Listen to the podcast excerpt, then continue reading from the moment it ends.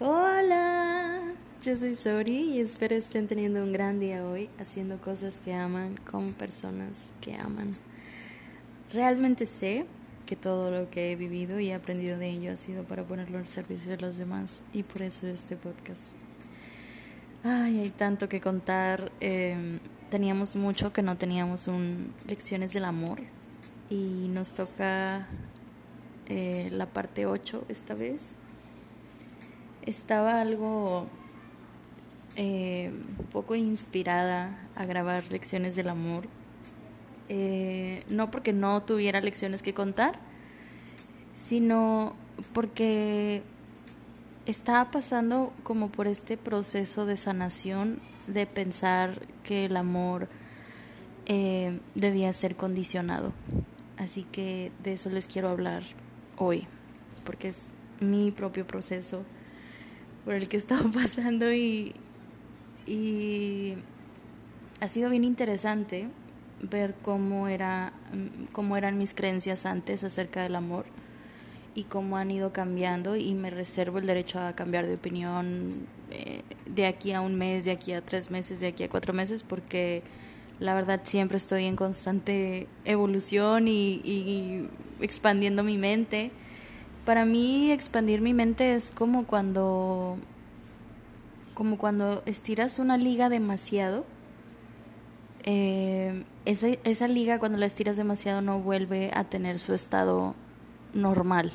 Entonces cuando uno trabaja mucho en el interior y, en trabajo interno y demás em, creo que la mente es así. Una vez que aprendes algo nuevo, creo que muy difícilmente eh, tu mente vuelve a, su estado natural, siempre se, se, expande. Y es lo que me encanta de, de siempre estar en constante aprendizaje. Eh, y algo que he aprendido acerca de las lecciones del amor es que el amor eh, no se debe limitar en base a condiciones. No hay que limitar que tanto amamos a alguien eh, por lo que nos puede llegar a dar o aportar. Sé que hemos hablado acerca de, de las personas que te suman y de las personas eh, que debes tener en tu vida porque le suman valor a tu vida, pero el que alguien sume o no sume valor a tu vida a veces no tiene nada que ver con que tú ames o no ames a esas personas. Y lo sé, es muy confuso, me voy a explicar. A veces tú puedes llegar a amar a alguien que no le está sumando valor a tu vida. Y a veces puedes llegar a no amar a alguien que le está sumando valor a tu vida. Les explico. Yo tenía una compañera, espero no escuché el podcast porque, ok, creo que no, no, todo cool. Em, yo tenía una compañera de trabajo eh, que mi energía y la energía de ella simplemente, pues no, no daba para más, no era una energía, no era como, no nos agradábamos mucho mutuamente y demás, ¿no? Pero eh, yo tenía mucho que aprender de ella porque ella tenía e-, ella era muy buena en ciertas áreas de trabajo. Entonces pues eso agregaba valor a mi vida no y ahí mi mamá usa mucho esta frase de em, no te gusta pero te conviene entonces a mí eh, por por el lado de mi trabajo a mí me convenía estar cerca de ella para aprender eh, que, que, alguien no te agrade no quiere decir que debes de negar todas sus virtudes y todas sus capacidades y, no, no, no, para nada. Era, les digo, em, no era nada de mala vibra o así, simplemente no conectábamos, pues. Entonces yo no la amaba, no me encantaba, no era su fan, pero sí agregaba valor a mi vida. Entonces, eh, y no, no solo en, en el ámbito de, del trabajo, sino en, en algunas otras áreas. Yo llegué a aprender mucho de ella, como en su nobleza eh, y en, en otras cosas, em, pero no precisamente la amaba. Entonces está esta otra parte de yo amaba a alguien que no era bueno para mí y lo amaba muchísimo, de verdad, de verdad lo amaba mucho, eh, pero no era una persona que debía seguir en mi vida porque su comportamiento afectaba mi estabilidad emocional y mental y em, tenerlo cerca de mí no me hacía bien, a pesar de que yo lo amara. Entonces, de aquí es de donde nace mi, mi conclusión acerca de, de que el amor no se debe condicionar. Tú puedes amar perfectamente bien a alguien sin que esa persona tenga que estar en tu vida precisamente. Y yo esto no lo entendía. Yo pensaba que todas las personas que yo amaba tenían que estar en mi vida sí o sí. Y que así debía de ser, ¿no? Siempre crecí con esa idea. Y la realidad es que no. Tú puedes amar a alguien que no está contigo. Esto ya lo habíamos platicado en eh, creo que en el episodio de Nunca vas a entender cuánto amor me costó dejarte ir. Em, y, y aún así, pues no tener a esa persona contigo. Porque a lo mejor no agrega valor a tu vida, porque a lo mejor no le hace bien a tu vida, porque a lo mejor eh, ya no está en este plano, porque a lo mejor ya está lejos, o porque a lo mejor simplemente sus rumbos de vida fueron diferentes y se tuvieron que distanciar. Eh, eso no quiere decir que uno tenga que dejar de amar a los demás y, o, limitar nuestro amor a otros. ¿Y con qué me refiero a limitar nuestro amor? A veces yo, yo y lo he analizado mucho estas últimas semanas que no he hablado en lecciones del amor. A veces limitamos nuestro amor a los demás. A veces nosotros estamos así, ¿sabes? La típica de... La típica de de estar muy emocionado porque vas a tener una cita con alguien que te super fascina y te super encanta y demás. Y, y no se lo demuestras a la persona. No se lo demuestras por miedo, por inseguridad, eh, por vergüenza, por lo que sea, ¿no? Eh, a lo mejor tal vez tú eres una persona que no demuestra muy abiertamente sus emociones y demás. Em, y algo que he aprendido es que ha habido veces en las que yo he amado muchísimo, pero muchísimo, muchísimo a alguien. Les voy a poner el ejemplo de mi abuelo, que si ustedes conocen la historia, está en el episodio de Hasta la Raíz. Eh, ay, ya está, se me. Se, mi corazón. Eh, yo amaba muchísimo a mi abuelo. Y. Y yo a veces limitaba como que ese sentimiento de amor que yo tenía por él. No por nada malo, sino porque. No sé, tal vez como que lo daba por sentado, ¿no? Lo daba por hecho, como que, ay, pues sí, tú sabes que te amo, te amo muchísimo, eres mi mejor amigo, eres increíble para mí. Pero nunca se lo dije, nunca se lo demostré. Y claro, era una niña, no sabía, no entendía, ¿verdad? Y hoy que ya no está, a mí me hubiera encantado desbordarme de amor mientras él estuvo. A mí me hubiera encantado nunca limitarme, me hubiera encantado siempre decirle lo mucho que significaba para mí cuando tenía la oportunidad. Y esto es a lo que me refiero cuando digo que nunca hay que limitar nuestro amor. Si nosotros amamos a alguien, em, hay que decirlo. Tal vez empecemos por nosotros. Empecemos por aceptar nosotros que amamos a alguien.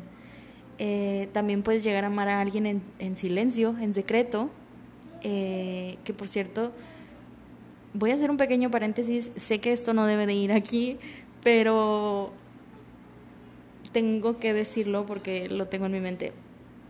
Eh, he estado investigando acerca de guardar secretos y puede llegar a resultar muy dañino para nuestra salud mental el guardar secretos y el no decirle a nadie las cosas, esas cosas que tú tienes en el corazón, en la mente y en el alma que nadie más sabe, ya sean secretos buenos o secretos, eh, entre comillas, malos, puede ser muy beneficioso el hablarlo, el decirlo, el simplemente ponerlo en palabras eh, o simplemente decírtelo tú a ti mismo en voz alta ese secreto o escribirlo. Puede ser muy sanador y puedes sentir que te quitas mucho peso de encima al hacerlo. Y esto mismo sucede cuando nosotros em, ponemos allá afuera en palabras o en acciones el amor que sentimos por los demás.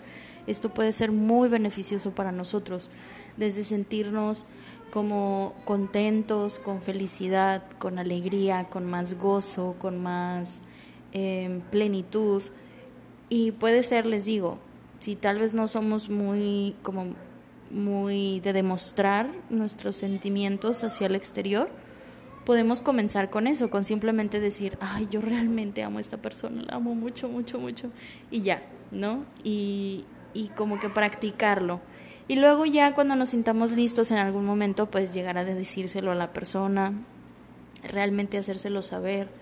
Eh, otra de las cosas acerca de limitar nuestro amor es cuando alguien comete un error. A veces hay momentos, eh, todos los, los cometemos, todos cometemos errores, somos seres humanos, no nacimos para ser perfectos y eso es otra cosa que también tiene que ver con limitar nuestro amor a veces cometemos errores y limitamos nuestro amor a las personas que cometieron esos errores. No las perdonamos a pesar de que las amemos. No somos compasivos con ellos a pesar de que los amemos. No los vemos eh, como Dios nos vería a nosotros. Y de hecho hay una frase que me encanta que dice, ama, em, trata a los demás como Dios te trata a ti. Y eso es increíble porque, y, y también ama a los demás como Dios te ama a ti, porque em, cuando uno ve el amor desde esa perspectiva, llega a ser más compasivo y, un poco más abierto a amar a los demás, inclusive en sus fallas, inclusive en sus errores, inclusive en sus defectos. Y es muy sanador tanto para nosotros que estamos dando ese amor hacia, hacia el otro, pero también puede llegar a ser muy sanador para esa persona. Tú no puedes saber lo que puede llegar a ser tu amor en los demás, el efecto que puede llegar a causar el amar a alguien en uno de sus peores momentos. Eso es, es inmenso, eso, eso es mágico prácticamente. Yo hace eh, meses tuve una situación muy difícil en mi vida y realmente la compasión que venía del amor de mis seres queridos que, que, realmente en ese momento me demostraron que me amaban fue me salvó me salvó muchísimo de no sentir culpa de, de no sentirme hundida de no sentirme muy deprimida eh, de no sentirme mal conmigo misma y su amor me sanó de cierta manera entonces a veces el limitar lo que sentimos, el amor que sentimos dentro de nosotros, no sabes eh, qué es lo que puede llegar a causar. Em, o más bien, nunca va, si tú sigues limitando el amor que sientes, nunca vas a saber qué efecto va a causar allá afuera ese amor que tú te estás guardando. Puede, puede no sé, puedes llegarle a, a salvarle a alguien su día o simplemente su momento. Y también pasa mucho eh, que castigamos con el amor, que es como, como bueno, eh, tú hiciste eso, ahora yo voy a hacer esto. Y me, a pesar de que amemos a la persona, ¿sabes? También me pasó una vez, que creo que esto ya lo he contado, yo amaba mucho a una persona y esa persona hizo algo que no debió de hacer, que a mí me lastimó. ¿no? Entonces yo, mi, yo reaccioné, que ese fue mi error, reaccionar ante esa acción, em, porque me basé desde mi ego y no desde, no desde mi alma, tomé decisiones desde el ego, que es lo peor que podemos hacer, eh, no me detuve a pensar y yo actué en consecuencia a eso de una manera como vengativa. Como que, o sea, no eran cosas así como, puta, muy graves, sino que actué de manera vengativa, así como que, ay, bueno, ahora para que tú veas, ahora para que me las pagues, pues tráscatelas, mira lo que te voy a hacer yo a ti, ¿no? Y, y efectivamente, esa acción que yo tomé en consecuencia afectó muchísimo a esa persona, lastimó mucho a esa persona. Y yo por un momento me sentí con mucha satisfacción. Fue así como que sí, para que veas lo que a mí me dolió y para que veas lo que yo sufrí. Pero luego, como cinco segundos después de esa sensación, yo me cuestioné. Realmente yo me cuestioné y me regañé a mí misma. Y fue, me, me puse un alto total y fue de Soraya Navarro. Como, ¿por qué estás sintiendo satisfacción al dañar a alguien que amas. Y puff, mi cerebro explotó porque no tiene sentido. ¿Dónde, ¿Dónde nos enseñan eso? ¿Dónde lo vimos? ¿Dónde lo aprendimos? Como por qué vamos a dañar a propósito a alguien que amamos.